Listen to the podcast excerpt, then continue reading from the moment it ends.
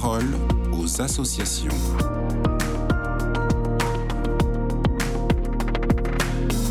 Monseigneur Golnisch, vous êtes notre invité dans la parole aux associations d'aujourd'hui. Vous nous parlez depuis Kiev, en Ukraine, où vous avez célébré l'Eucharistie. Aujourd'hui, avec euh, un collaborateur de l'œuvre d'Orient, je suis en Ukraine.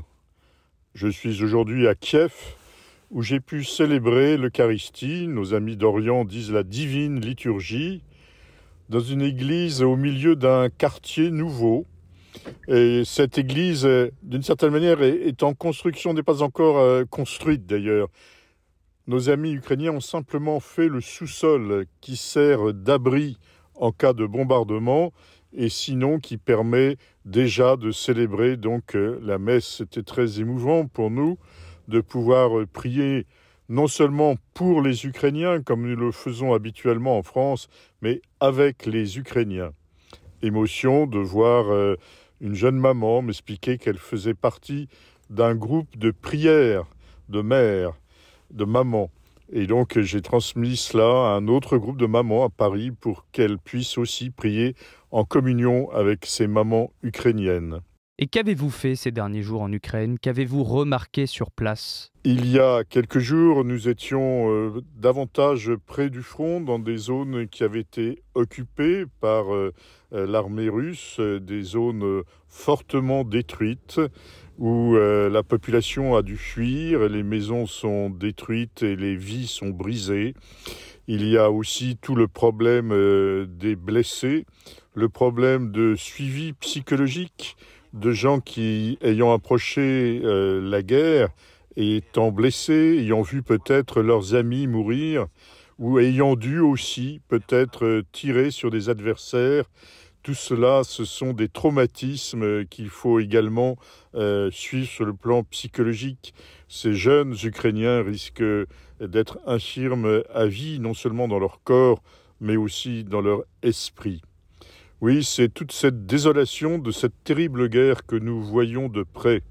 Nous ne pouvons pas simplement faire de l'Ukraine euh, une cause à défendre, une théorie, un concept.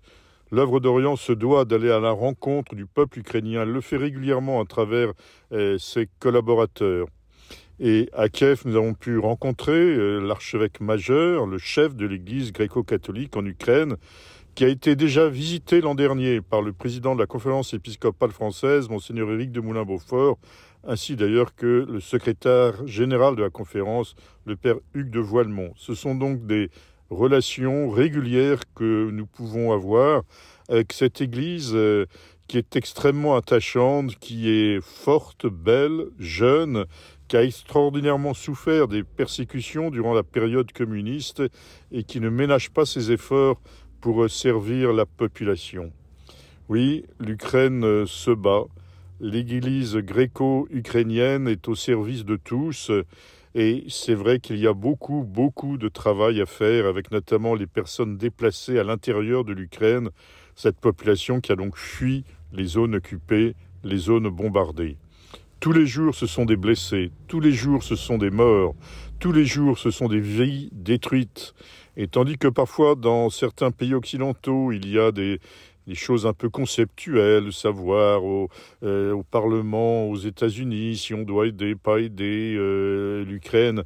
Euh, il faut bien comprendre ici, dans ce pays, que ce sont des dizaines de morts chaque jour. Je vous remercie, Monseigneur Golnisch, pour votre témoignage. Je rappelle à nos auditeurs que vous pouvez retrouver les actions menées par l'œuvre d'Orient sur le site internet œuvre-du6orient.fr. Excellente journée à vous.